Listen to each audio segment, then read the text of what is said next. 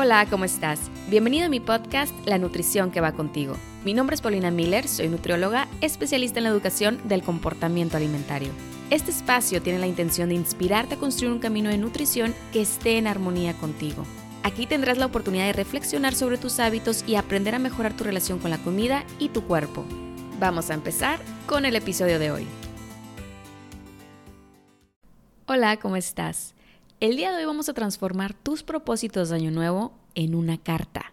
Hace unos días estaba pensando en lo que deseo para mí este año, en el ámbito personal y profesional. Y me encanta darme unos minutos para sentarme y escribir en mi libreta. Que por cierto, parte de mis accesorios favoritos son una libreta bonita, de esas que te inspiren, y una pluma de color azul marino porque aunque el teclado de la laptop y yo nos hemos vuelto muy amigos, la sensación de abrir una libreta llena de hojas en blanco, lista para absorber todas esas palabras que se crean en tu mente y luego pasan por tu corazón para luego recorrer tu brazo hasta llegar a tus dedos que van bailando el ritmo de tu inspiración, es bastante relajante y en cierto sentido gratificante. En conclusión con esta corta introducción de la libreta, la pluma y la apertura a escribir desde tu interior, quizá te haga bien tener una libreta a la mano o una hoja en blanco, lo que te sienta bien, y prepararte para hacer bailar a tus dedos al ritmo de tu inspiración. Creo que es común cuando inicia un año que las personas se den este tiempo de escribir una lista de propósitos, ya sea del trabajo, la escuela, estudios, de familia, personales, económicos, de salud y demás.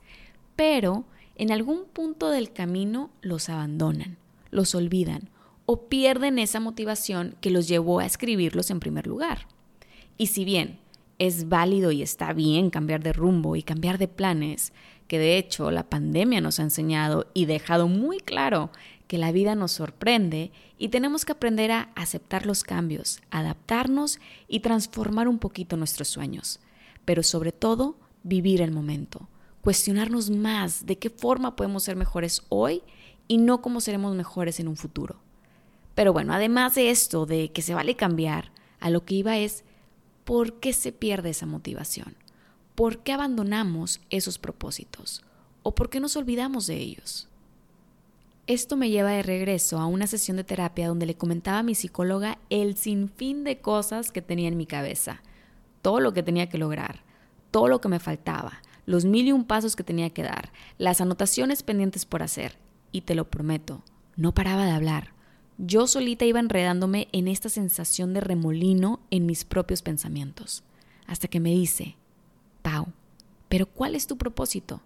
¿Para qué estás haciendo esto? Esta corta pregunta detuvo curiosamente mi mente y me pregunté a mí misma, ¿cuál es mi propósito? Lo que más resonó conmigo en ese momento y hasta el día de hoy sigue resonando conmigo, y contesté, sentirme feliz, sentirme en paz, vivir. Y luego de ahí comenzó a formarse el camino. ¿Qué me hace sentir feliz? ¿Qué me hace sentir en paz? ¿Qué me hace vivir más? Salí de esa sesión rápidamente a escribir en mayúscula y subrayando la pregunta, ¿cuál es mi propósito? ¿Por qué estoy haciendo esto? Recordando toda esa lista interminable de cosas, me di cuenta que muchas cosas de esa lista sin fin no necesitaban mi atención ni energía, cuando menos no en ese momento. Quería correr un maratón cuando ni siquiera había comenzado a disfrutar el entrenamiento para un 5K. Y creo que justo en ese remolino de pensamientos es donde uno se pierde de su propósito. Nos olvidamos de nuestra esencia, comenzamos a vivir en la rutina, en lo que se espera que hagamos, en lo que esperas hacer, en lo que tienes que hacer, en lo que te hace falta por hacer. Se va nublando el camino por esta lista de cosas que no tienen fin. Nos vamos olvidando de vivir, de gozar, de reconectar. Nos vamos olvidando de nuestro verdadero propósito en esta vida. Y no significa que esté mal hacer listas y tener todas estas metas que alcanzar pero es fundamental que no olvides lo más importante, que es cuestionarte y encontrar tu propósito, eso que te mueve, lo que te inspira, lo que hace que brinques y bailes sin necesidad de tener música de fondo, lo que te motiva, lo que te da miedo, pero lo haces con todo y miedo, lo que te empuja a salirte de tu zona de confort porque sabes que dentro de ti hay mucho más de lo que te imaginas y estás lista para dejarlo salir. Estás lista para dejarte ser y vivir. Y esta, esta es la clave, porque cuando encuentras tu propósito, todo lo demás va fluyendo. Los caminos los vas construyendo con mayor sentido.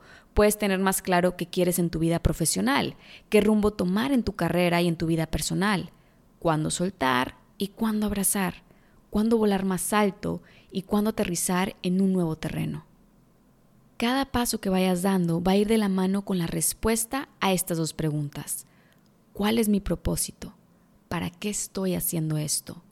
Si lo que estás haciendo no resuena contigo, quizás sea momento de soltar y aprender de ello. Y si sí resuena contigo, es momento de abrazar, gozar y seguir aprendiendo. Recuerda, nada de lo que hagas jamás será tiempo perdido si tomas las herramientas y aprendizajes que te han proporcionado. Observa de cerca tu historia y te darás cuenta que has crecido, que has mejorado, que has cambiado, que has caído, pero te has levantado, que has llorado, pero también has reído. Has vivido todo lo que necesitabas vivir en ese momento. Tus cicatrices son un reflejo tan bello de lo que te has permitido vivir y sanar. Y fue así que entonces, este año, decidí comenzar a escribir mi propósito, recordando ser flexible en que los planes pueden cambiar y está bien, recordando que se vale soltar las cargas que ya no me corresponden y está bien, recordando disminuir las mil expectativas que tiendo a poner sobre lo que debería de ser o no mi vida para poder así disfrutar lo que ya es en este momento, recordando que el primer paso es aceptar y abrazar mi presente, para así encaminarme a un futuro con más conciencia y plenitud, cuestionándome con paciencia y amabilidad para realmente hacer lo que quiero hacer y me hace sentir feliz, en paz y vivir más. Y sabes, después de esto me di cuenta que terminé escribiéndome una carta, una carta con todos estos deseos bonitos para mí. Entonces por eso hoy te invito a hacer lo mismo. Escríbete una carta con propósito, una carta en la que te desees lo que necesitas para sentirte bien y vivir la vida que mereces una carta en la que valores todos tus aprendizajes y te recuerdes que estás abierta a nuevos aprendizajes. Transforma tus palabras por unas que te impulsen. Sé compasiva, amable y atenta a la forma en la que te motivas en cada paso. Escríbete una carta en la que tu propósito esté encaminado a construir el camino de nutrición que va contigo. Y recuerda, no corras, camina y disfruta esta hermosa locura llamada vida. Te deseo un día lleno de aprendizajes y plenitud. Lo mereces. Nos vemos pronto.